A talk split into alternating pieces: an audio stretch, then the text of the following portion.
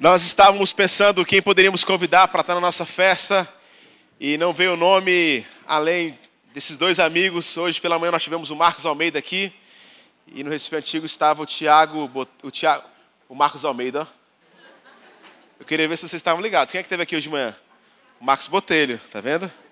O pessoal falou assim: como assim o Marcos Almeida estava aqui? É... Eu ia falar um negócio, mas eu não posso falar não. Ele vai estar aqui em breve, irmãos. Amém? Não gostaram, então não vai ter mais aqui. Então, assim, voltando para cá. Olha, o Marcos Botelho estava aqui hoje de manhã. Quem estava no Recife Antigo era um amigo meu. Eu conheci esse cara numa viagem que a gente fez.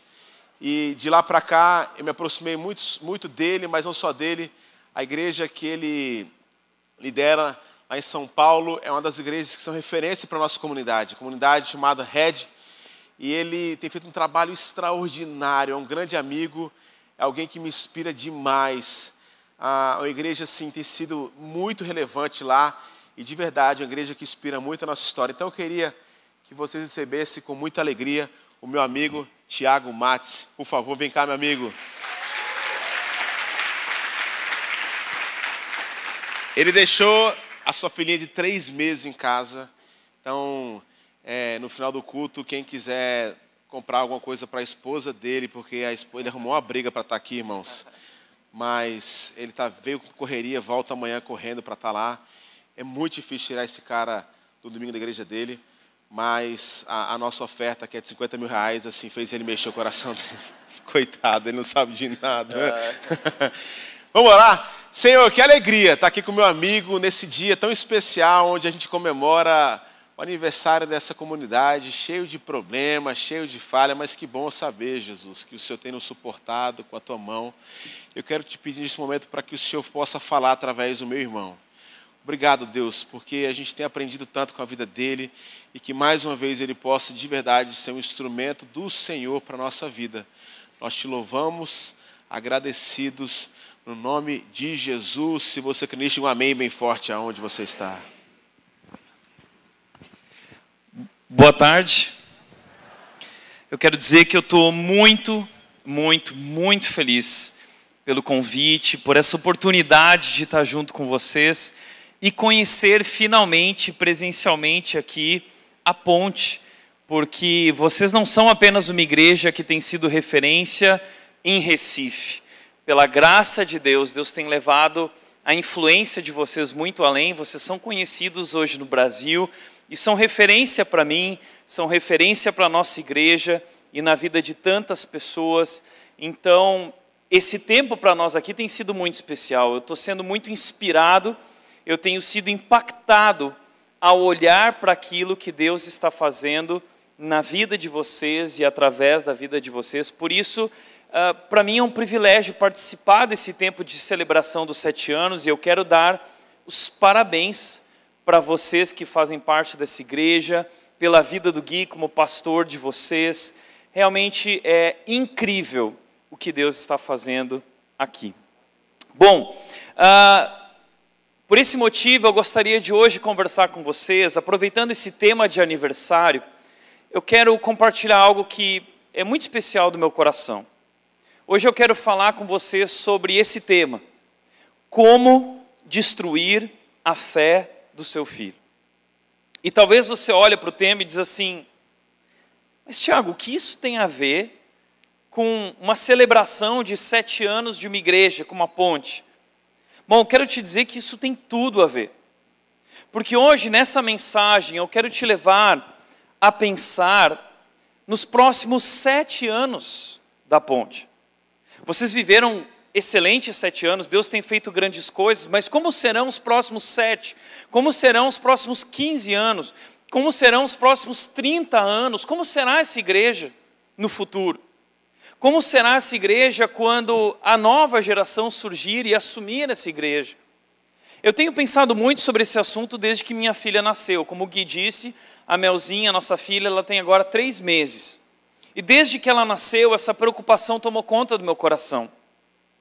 Será que a minha igreja vai ser uma igreja que vai alcançar a vida da Mel? Será que a Mel vai aprender a amar a Deus de todo o seu coração?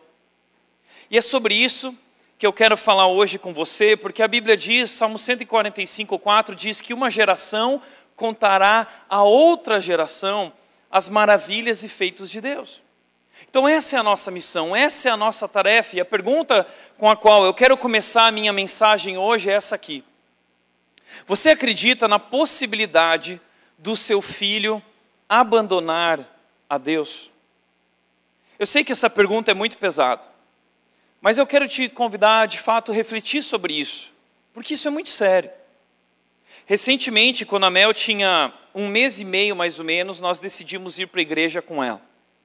E quando nós chegamos na igreja, eu fiz questão de tirar uma foto e eu postei. E eu fiquei chocado porque várias pessoas me mandaram mensagens dizendo o seguinte: Tiago, ore por nós. Tiago, ore por nossa família. Porque assim como você, desde cedo nós levamos nossos filhos à igreja, mas a minha filha se perdeu, abandonou a Deus, meu filho se perdeu, abandonou a Deus. Eu recebi muitas, muitas mensagens assim. E de fato, nós estamos vivendo um tempo muito difícil. Nós olhamos lá para fora e ficamos preocupados, pensando como nós vamos educar os nossos filhos diante de tudo aquilo que esse mundo está ensinando, esse mundo está falando, como nós podemos ensinar nossos filhos a amar a Deus de todo o seu coração, no meio de um mundo que se esqueceu e abandonou completamente a Deus. E nós precisamos falar sobre isso porque, por exemplo, nós celebramos semana passada a reforma protestante, 504 anos da reforma. E a Europa foi o berço da reforma protestante.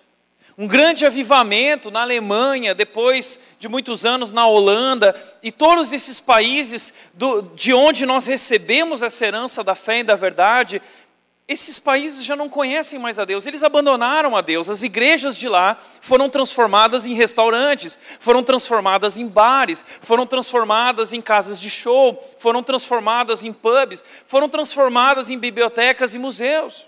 Não existem mais igrejas na Alemanha, praticamente. Não existem mais igrejas na Holanda. Ou seja, algo muito especial que eles viveram, mas de alguma forma isso ficou no passado, isso ficou para trás. Como disse Albey Mafus, ele disse o seguinte, que organizações, elas não são perpétuas. Por serem feitas de pessoas, eventualmente elas morrerão.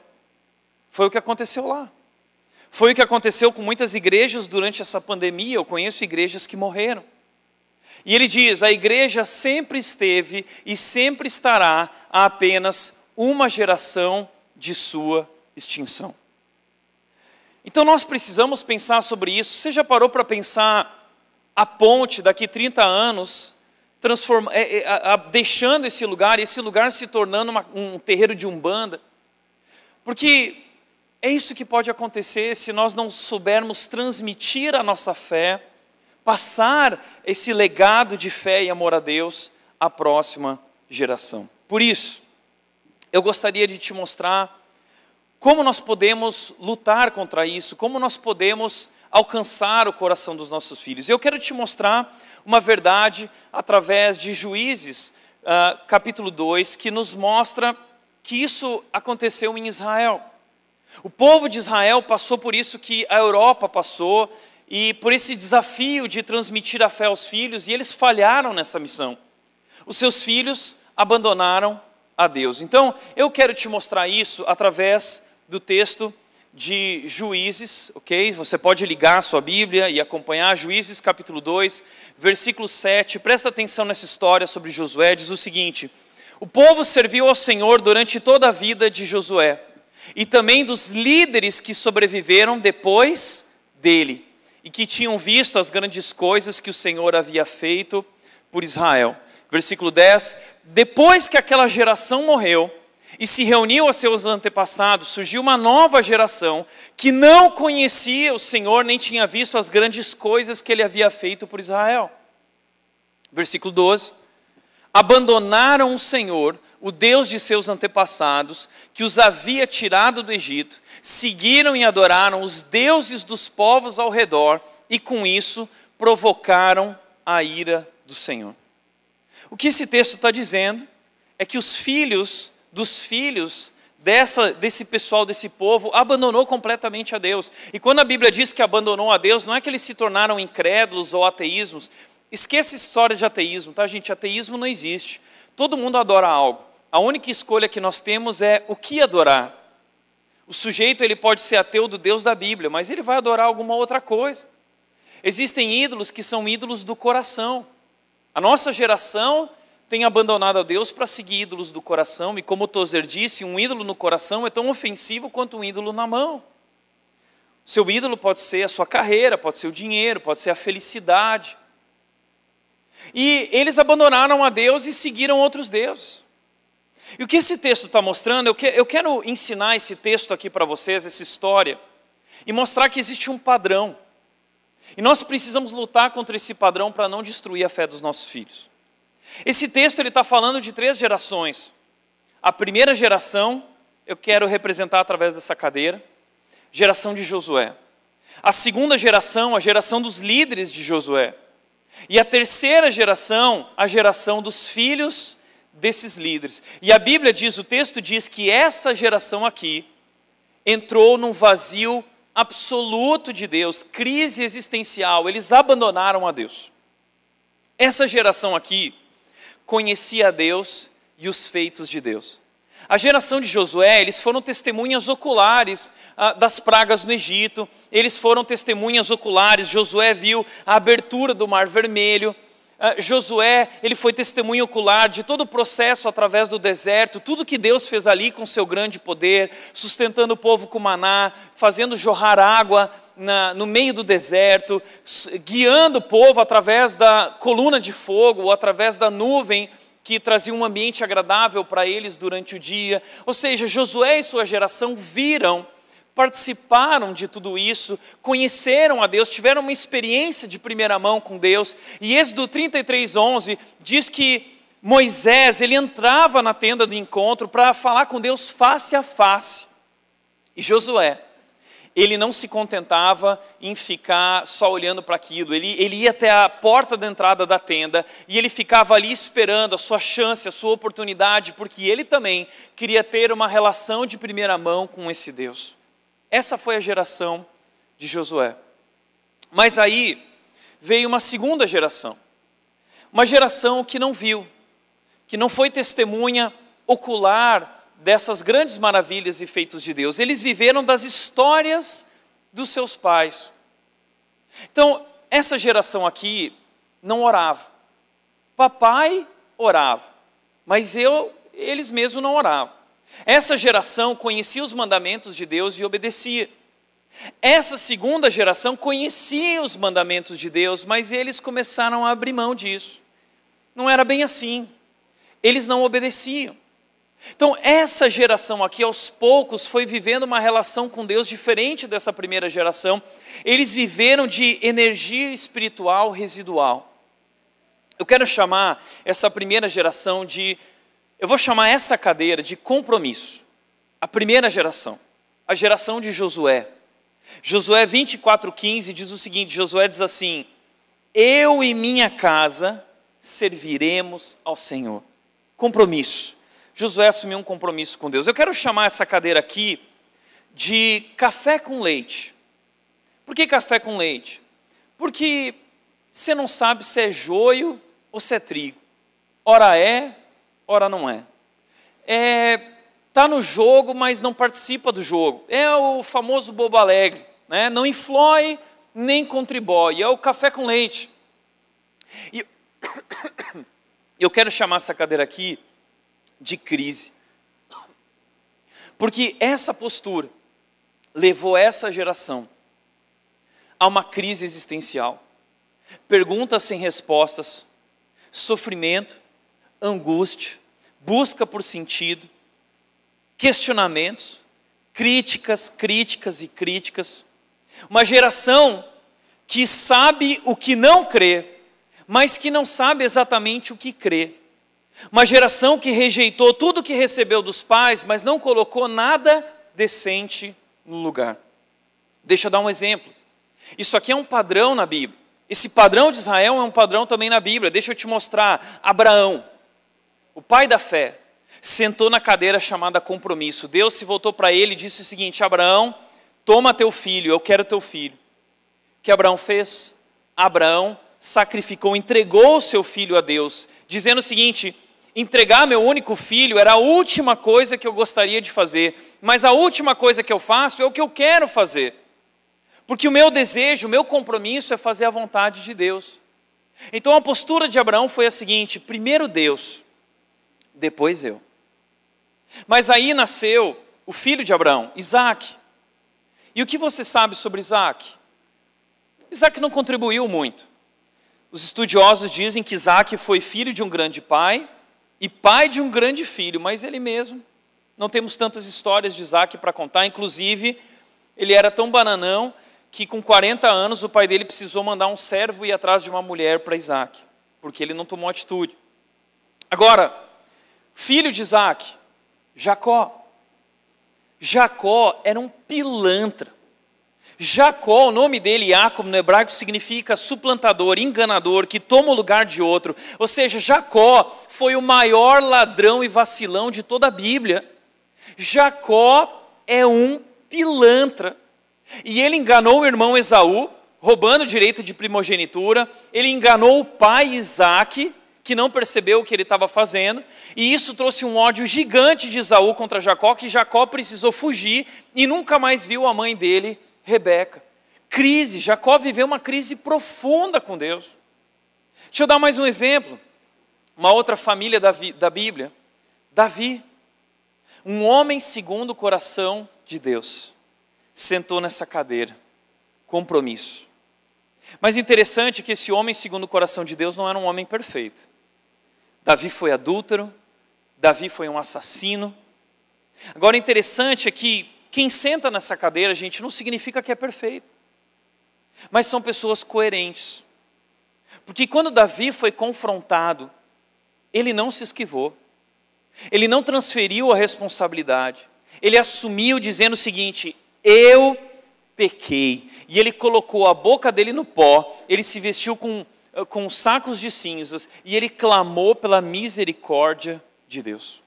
O homem segundo o coração de Deus não é quem não peca, é alguém que chora quando peca, que se quebranta, um coração contrito. Esse era Davi, compromisso. Mas aí nasceu o filho de Davi, Salomão. Salomão começou muito bem, parecia trigo. Mas Deus tinha dito que o rei de Israel, Deuteronômio 17, 16, diz o seguinte: que o rei de Israel não poderia acumular cavalos, tesouros nem mulheres. O que Salomão fez? Acumulou cavalos, acumulou tesouros. Israel viveu seu tempo de maior glória na época de Salomão. As pessoas vinham de todos os lugares do mundo para conhecer a riqueza de Israel, do templo de Salomão. E Salomão acumulou mulheres, muitas mulheres. Diz a Bíblia que ele tinha 700 esposas e 300 concubinas. 700 no oficial, 300 no paralelo. E quando a Bíblia fala que Salomão tinha mil mulheres, isso é conta de índio, tá, gente? É que nem aquele camarada que estava no Forte Apache, e aí ele virou para o superior dele e falou o seguinte: e tá vindo aí mil e dois índios.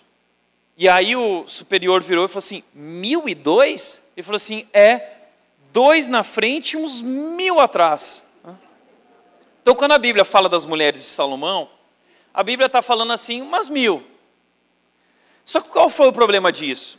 Essa foi a estratégia de expansão de Salomão do seu reino. Ele casava com as filhas dos reis dos territórios das nações vizinhas. O problema é que eram mulheres que adoravam outros deuses. E o que aconteceu foi que um dia Salomão chamou uma dessas mulheres, chama 317 para mim. Aí a 317 chegou, oi Salomão, tiveram uma noite incrível, incrível. No outro dia, Salomão acorda e diz o seguinte: Olha, que noite, uau, te amo muito. E aí a mulher virou para Salomão, a 317 virou e falou assim: Você me ama mesmo? É claro que eu te amo. O que eu preciso fazer para provar isso? Ai, sabe o que, que é? Lá na terra do meu pai, nós adorávamos um Deus uh, que era o Deus tal, e eu tenho tanta saudade, eu gostaria de lembrar da minha família e do meu povo e, honrar a vida do meu pai. Será que você não pode construir um altar para o Deus do meu pai, dos meus antepassados? É claro, está aqui o cheque. E aí essa mulher pegava o cheque, voltava para o harém, e que graça tem você é, ter vantagem se você não pode tirar vantagem com isso? Ela chegava lá, ah, gente, tá aqui, ó, Salomão me ama, eu sou 317, mas eu sou especial. Né? Aí na outra noite, Salomão mandava chamar chama 505. Chegava 505 lá. Uma noite incrível. No outro dia de manhã, Salomão, você me ama? É claro que eu te amo. O que eu preciso fazer para provar isso? Ai, Salomão, sabe o que, que é? Lá na terra do meu pai, nós tínhamos um Deus e nós tínhamos um templo a esse Deus. Eu gostaria muito de poder ter um templo para adorar o Deus dos meus pais. É claro, vai lá, faz um templo. E, gente, isso foi acontecendo. E a Bíblia diz, 2 Reis capítulo 11, depois você vai ler, tarefa de casa, vai ler 2 Reis capítulo 11, diz que por causa disso, quando Salomão morreu, Jerusalém estava mergulhada na idolatria, nunca houve tantos postes ídolos e templos dedicados a outros deuses dentro da terra de Israel. Começou bem, mas terminou péssimo. O filho de Salomão, Roboão, louco de pedra, abandonou completamente a Deus viveu uma crise existencial tão grande que dividiu todo o reino, dividiu o reino em reino do norte e reino do sul. Está entendendo esse padrão? O Novo Testamento chama esse cara de espiritual, chama esse cara de carnal, e chama esse cara aqui de natural, pagão, gentil, mundano, alguém que não conhece a Deus. Então, esse aqui é, conhece a Deus. Esse aqui é de Deus. Agora, esse aqui, você não sabe se é de Deus ou se não é. Às vezes é, às vezes não é. Na igreja é, em casa não é. No domingo é, mas na segunda não é. No pequeno grupo é, mas no trabalho não é. E com essa postura, acaba é, municiando essa geração contra Deus, acaba alimentando esse vazio existencial de Deus dessa geração aqui. E, e, e essa geração então olha para essa geração dizendo o seguinte: se é isso que significa ser crente, então eu não quero ser crente. A Bíblia, o Novo Testamento, chama essa geração aqui de quente. Apocalipse, lembra? Deus fala assim: você é quente. Essa geração a Bíblia chama de frio. E essa geração a Bíblia chama de morno. E sabe o que Deus diz sobre o morno? Eu estou a ponto de vomitá-lo da minha boca. Sabe por quê? Porque para Deus mais vale gente que se posiciona do que gente que fica pagando de gente boa, gente que fica pagando de gente piedosa, gente que vive uma vida cristã de ilusão, gente que vive esse engana que eu gosto gente que vive essa dubiedade e vive essa contradição.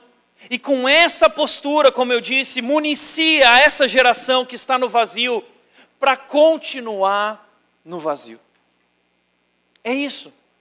É um padrão.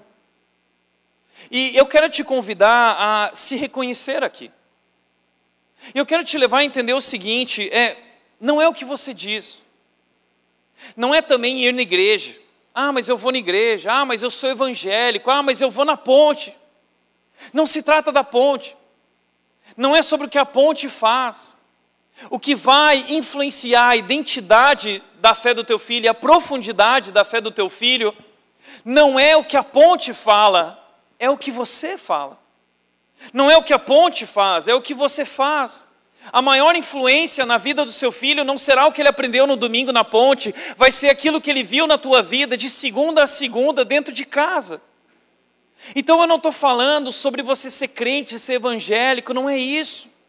É o almoço de domingo, é a maneira como você dirige, é a maneira como você trabalha, é a maneira como você fala no telefone, é a tua postura nas redes sociais, é o que você assiste na televisão, é uma mulher que ora na igreja e levanta a mão cantando, mas que dentro de casa é briguenta e amaldiçoa todo mundo com as suas palavras. É a maneira como você fala da sua cunhada. É aquilo que você valoriza E jamais queira que seu filho valorize aquilo que você não valoriza, porque essa é uma geração que ouve com os olhos. E então, com essa postura, essa geração olha e diz o seguinte: se é isso que é ser crente, eu não quero ser crente. Por isso, a minha pergunta para você é a seguinte: em qual cadeira você hoje está? E não importa em que cadeira você está sentado, eu quero te dizer o seguinte: que em Deus sempre há uma oportunidade para recomeçar. E se você sentou na cadeira, na cadeira da crise, se você hoje está nessa cadeira, abandonou a Deus, se esqueceu de Deus, Jacó sentou nessa cadeira e Gênesis 32 descreve que Jacó foi transformado. Ele teve um encontro com Deus, ele lutou com Deus e ele foi transformado, que ele recebeu até um nome novo chamado Israel e ele sentou nessa cadeira. Então, se você está aqui, hoje é tempo de você assumir uma nova posição. Se você está sentado nessa cadeira, café com leite, você também pode se arrepender hoje e assumir uma nova postura. E se você não faz parte de uma, família de cristãos, talvez você é a primeira geração, deixa eu te dizer uma coisa: que privilégio que você tem hoje de sentar nessa cadeira e influenciar a vida dos teus filhos e dos filhos dos teus filhos, para que um dia eles possam olhar para você e dizer o seguinte: o meu pai conhecia Deus. A minha mãe conhecia Deus, eu quero viver por esse Deus também. Eu também quero conhecer esse Deus. Já pensou seus filhos virando e dizendo o seguinte: Eu vi a diferença que Jesus fez na vida do meu pai, eu vi a diferença que Jesus fez na vida da minha mãe. Esse é o meu desejo. É isso que eu quero viver. Eu também quero sentar nessa cadeira. E deixa eu te falar uma coisa. Eu tive pais que sentaram nessas cadeiras. Eu tenho uma mãe e eu tive um pai que sentou nessa cadeira chamada compromisso.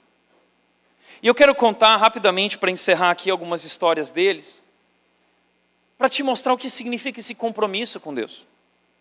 E uma das coisas que marcou minha vida, meus pais deixaram para mim como legado esse compromisso, Deuteronômio, capítulo 6. E eu quero deixar, se você quer sentar hoje nessa cadeira, eu quero deixar esse versículo como o chamado de Deus para a sua vida. Esse é o compromisso que eu e você estamos sendo chamados por Deus para assumir em nossas vidas em nossos lares. O texto diz o seguinte, Deuteronômio 6, 5 a 7: Ame o Senhor, o seu Deus, de todo o seu coração, de toda a sua alma e de toda a sua força. Guarde sempre no coração as palavras que hoje eu lhes dou, repita-as com frequência a seus filhos, converse a respeito delas quando estiver em casa e quando estiver caminhando, quando se deitar e quando se levantar. Eu quero te convidar, você que quer sentar na cadeira do compromisso, eu quero te convidar a entender três atitudes que você pode começar a adotar hoje. A primeira delas, quem senta na cadeira do compromisso é alguém que decidiu amar a Deus. Como Abraão disse, primeiro Deus, depois eu. O texto diz: ame o Senhor, o seu Deus, de todo o seu coração, de toda a sua alma e de toda a sua força. É colocar Deus acima, é colocar Deus como prioridade na sua vida. A minha mãe sempre contou uma história para mim de que ela nasceu numa família muito pobre, muito simples. E ela não tinha perspectiva nenhuma. Mas ela se converteu. E ela foi trabalhar num comércio onde ela conheceu o meu pai. Isso muito antes de eu existir, muito antes do casamento deles. E eles se apaixonaram. Eles começaram a namorar. Eles frequentavam a mesma igreja luterana. Mas o meu pai era um cristão banana. Meu pai era um cristão café com leite. E um dia os líderes da mãe chegaram para ela e disseram o seguinte: Margarete, o James ele não ama a Deus. Nós te recomendamos, te aconselhamos a terminar esse relacionamento. E a minha mãe viveu uma crise grande. Mas ela falou o seguinte: eu decidi sentar na cadeira do compromisso. Primeiro Deus, depois eu. Ela terminou o namoro, terminou com meu pai, meu pai começou a correr atrás dela desesperadamente, ela sofreu muito com tudo isso, mas ela batia a porta na cara do meu pai. E através desse processo todo, ao longo do próximo ano, um ano e meio, meu pai começou a procurar os pastores. E eles diziam o seguinte: Eu quero conhecer esse Deus, eu quero me tornar um homem que ama a Deus. E ele começou a ser discipulado, discipulado, até que depois de vai, alguns anos, os pastores se voltaram para minha mãe e disseram: Agora o James sentou nessa cadeira. Agora, sem dúvida, você vai poder se casar com um homem que ama a Deus. Porque a postura da minha mãe era a seguinte: eu não sou burro o suficiente para casar com um homem que não ama muito a Deus. Porque se eu vou ter que me submeter a esse homem, eu jamais vou me submeter a um homem que não se submete a Deus. Então eles se casaram. E o meu pai se tornou um homem que amava tanto, mas tanto, mas tanto a Deus, que eu quero compartilhar algumas outras coisas que marcaram a minha vida. E eu acho que isso é importante para a gente entender como a gente pode influenciar a vida dos nossos filhos. A minha família sempre foi muito simples. Nós não tínhamos dinheiro e meu pai tinha um carro velho, um carro usado, bem velho.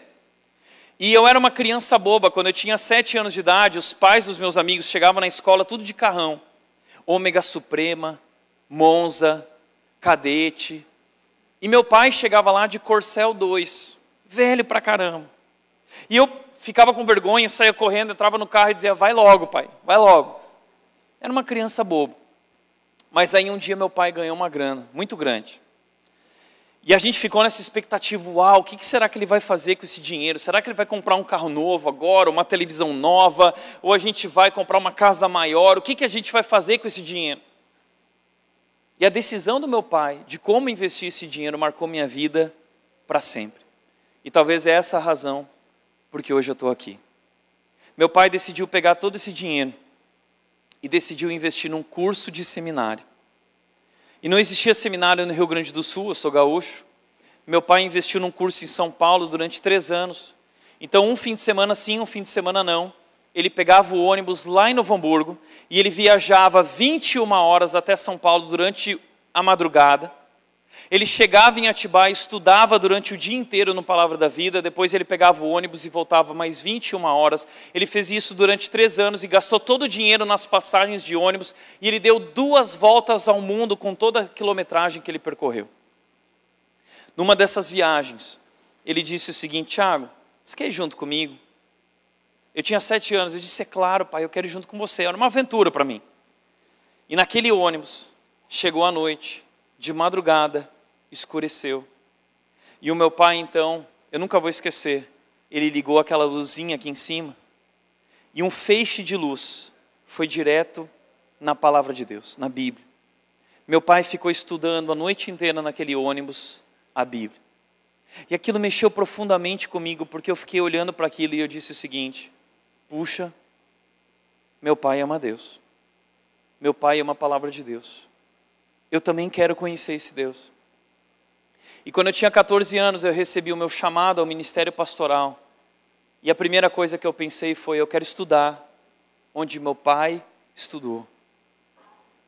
Então, eu vivi ao lado de um homem que sentou nessa cadeira, na cadeira do compromisso.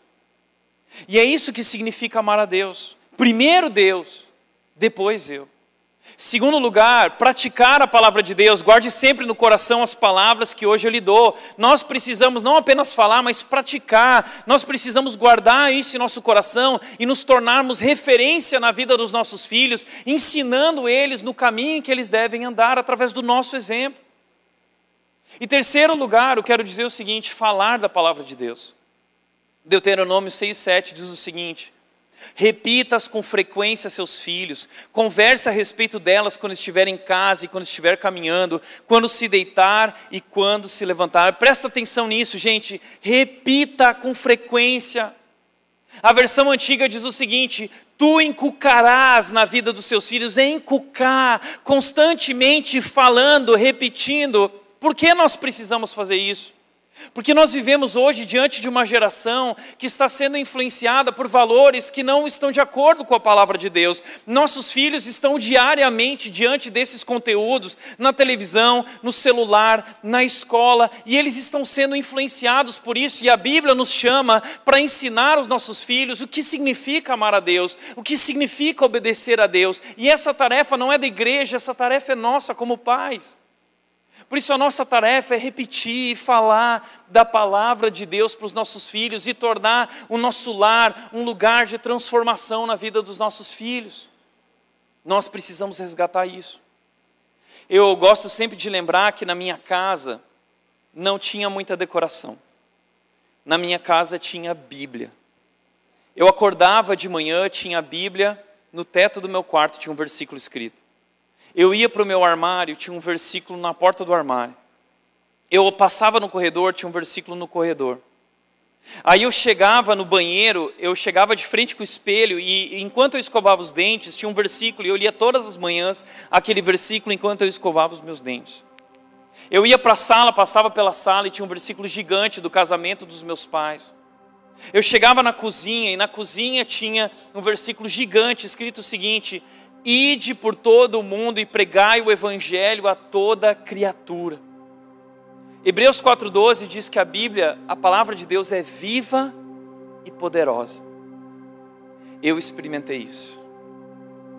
Um dia, aquelas palavras, ide por todo mundo e pregar o evangelho a toda criatura, elas saltaram da parede e elas vieram para dentro do meu coração.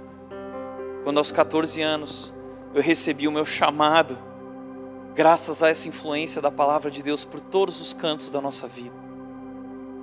A palavra de Deus é poderosa.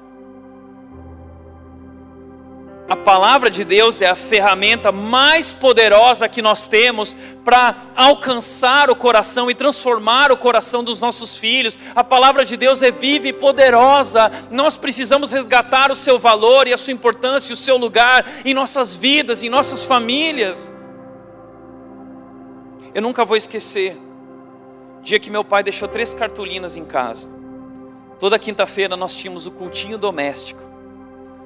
E aí meu pai ligou durante o dia e disse o seguinte: Tiago, Jonatas, Damaris, meus irmãos, eu deixei três cartolinas aí, eu quero que vocês preparem o seguinte: vocês vão preparar um cedro, vocês vão preparar uma coroa, vocês vão preparar um cartaz escrito Provérbios 31, 30. A beleza é enganosa, a formosura é passageira, mas a mulher que teme ao Senhor será elogiada. Nós fizemos tudo isso, preparamos e ficamos ansiosos com a chegada dele. Quando ele chegou do trabalho, nós jantamos, terminou o jantar, ele levou todo mundo para a sala, ele nos deixou no corredor antes de entrar na sala, e ele trouxe a minha mãe na nossa frente, ele disse o seguinte: Hoje nós teremos a coroação da rainha do nosso lar. Vem aqui, rainha, e ele pegou a rainha e ele levou ela até o trono, que era a poltrona lá de casa. Sente aqui, rainha, por favor, no seu trono. Venham agora os súditos da rainha. E aí veio os súditos da rainha, eu, eu e meus irmãos com o cartazinho, né? A beleza é enganosa, a formosura é passageira. E aí meu pai se voltou para nós e disse o seguinte: Eu quero que vocês entendam que essa mulher é a responsável por tudo aquilo que nós temos vivido como lar, no nosso lar, na nossa família. Eu amo ela de todo o meu coração. E naquele dia, naquele dia, eu entendi o que era um homem amar uma mulher. Meu pai foi me ensinando ao longo de todos os anos e todos os dias da sua vida como tratar uma mulher. Naquele dia eu comecei a entender o que Cristo disse que o marido precisa amar sua esposa como Cristo amou a igreja, dando a sua vida por ela. Meu pai sentou nessa cadeira. Eu vi a diferença que Jesus fez na vida dele. Eu vi a diferença que Jesus tem feito na vida da minha mãe. E eu também quero sentar nessa cadeira. Mas foi no ano passado a Bíblia diz, Salmo 145, 4, que cada geração conte a seus filhos sobre suas obras e proclame o seu poder. E no ano passado, o meu pai, eu, ele ficou doente, eu recebi uma chamada e ele disse, Tiago, eu estou com câncer. Um câncer muito agressivo. E foram dois meses, até que ele morreu em agosto de 2021. Eu lembro que eu estava, nos últimos dias dele, eu estava com ele no hospital, os últimos momentos. E meu pai de repente virou para mim e disse assim: Tiago, dá a mão para mim. E eu fui lá e dei a mão nesse momento. E no momento em que eu dei a mão para o meu pai, eu percebi Deus falando profundamente comigo, dizendo: Tiago, chegou a sua hora. E nesse momento, há uma transferência de legado aqui. Você vai se tornar pai. Foi um momento tão importante e logo depois, dois meses depois, eu recebi a notícia que a Nath estava grávida. E faz três meses que a Mel nasceu.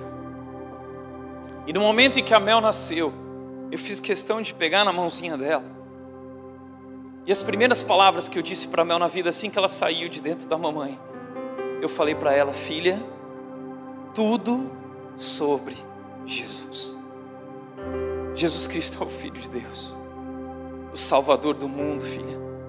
E todas as coisas nesse mundo foram criadas para Ele, pertencem a Ele. E filha, se você não viver uma vida para Cristo, a sua vida não vai valer a pena, a sua vida jamais fará sentido. Deixa eu te falar uma coisa. Eu não me importo se a Mel vai ser engenheira, se a Mel vai ser professora, se a Mel vai ser dona de casa. Isso não me importa. A única preocupação que eu tenho é que a Mel possa amar Deus de todo o seu coração e viver para a glória de Deus. E quem sabe um dia ela possa olhar para o papai e falar assim: Eu vi a diferença que Jesus fez na vida do meu pai. Eu quero viver também por esse Jesus. Eu decidi sentar nessa cadeira. É a minha vez. É a sua vez.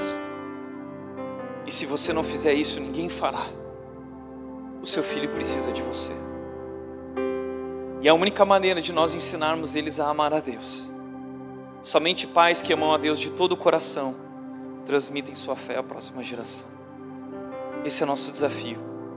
Esse é o compromisso. Por isso, para refletir e praticar, primeiro, os filhos são presente dado por Deus, o papel dos pais é guiá-los na direção da glória de Deus. Esse é o seu ministério. Esse é o seu maior objetivo e missão de vida. É o seu compromisso com Deus que forma a identidade e a profundidade da fé dos seus filhos. E terceiro, você não está sozinho nessa missão com os filhos.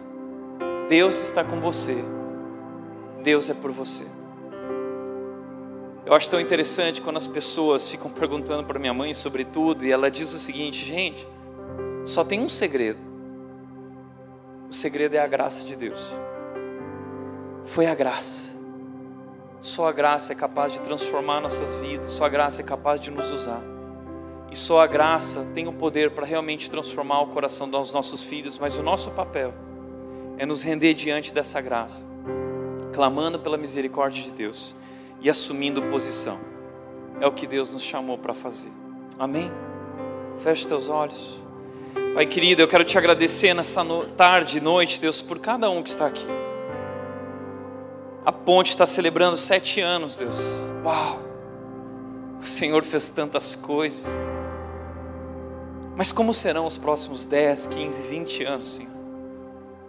Eu não tenho dúvida que o que vai fazer diferença de fato para as próximas gerações é o que a tua palavra nos ensina. Pais que amam a Deus, pais que decidiram sentar na cadeira do compromisso, pais que assumiram essa posição dizendo: Primeiro Deus, depois eu. Deus, nós rendemos nossas vidas a Ti, rendemos nossos filhos a Ti. Nós declaramos que dependemos de Ti. Nós queremos ser transformados por Ti, queremos ser usados por Ti na vida dos nossos filhos e dos filhos dos nossos filhos, Pai.